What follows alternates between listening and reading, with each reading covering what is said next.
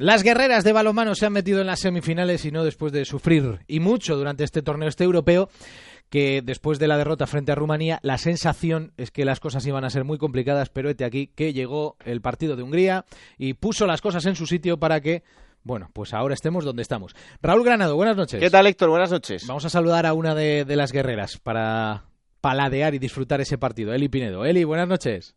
Hola, buenas noches. Enhorabuena. Muchas gracias. No me, no me acuerdo cuándo fue eh, el momento en el que borraron de vuestro diccionario lo de rendirse. No, no existe esa palabra en nuestro diccionario. nunca, nunca hay que rendirse.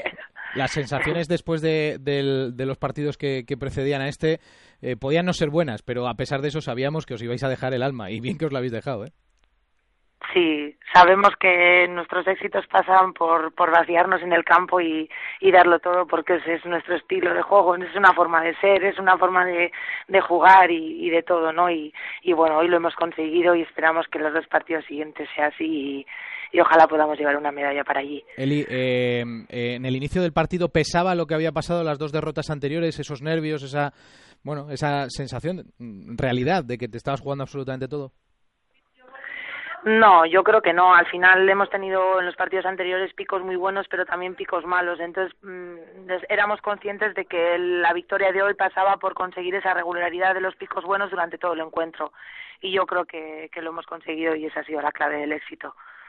Y a partir de ahora pensar en, en Montenegro eh, el viernes en esa semifinal. ¿Cómo crees que va a ser ese partido?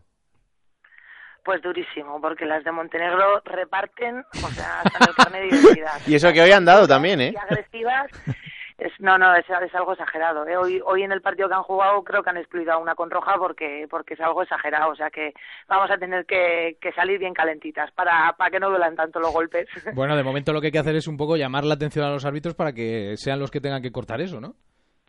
Yo creo que ya lo están viendo, ¿eh? porque ya te digo que llevan un, campeonato de, de dar leña, pero, pero demasiada, vamos. O sea que bueno, esperemos que, que lo corten desde el principio y, y que se vea un espectáculo de balonmano, no de, no de pelea, vamos. Hmm. Oye, Eli, ¿qué pensasteis cuando visteis que todos eh, decíamos después de esa derrota frente a Rumanía que se complicaba mucho la cosa, que el pase iba a estar complicado? Eh, ¿Tuvisteis alguna duda en algún momento o no?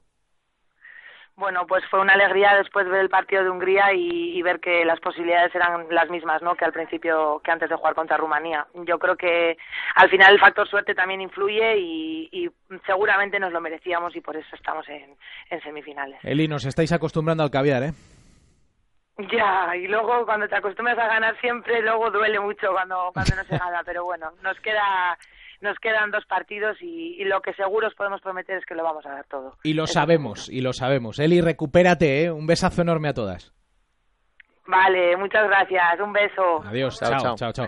Ahí están, las guerreras de- del balonmano. No se rinden nunca, es una cosa impresionante. Es un sello de identidad de este equipo, ¿eh? Pues sí, efectivamente la han vuelto a demostrar en el partido de hoy con esa victoria después de que las cosas se pusieran complicadas, como nos contaba ahora Eli, y a pensar en esa semifinal del viernes frente a Montenegro, que será ese paso para alcanzar las medallas. El equipo de Jorge Dueñas aplastó a Dinamarca. Sí, señor, las guerreras cabalgan de nuevo.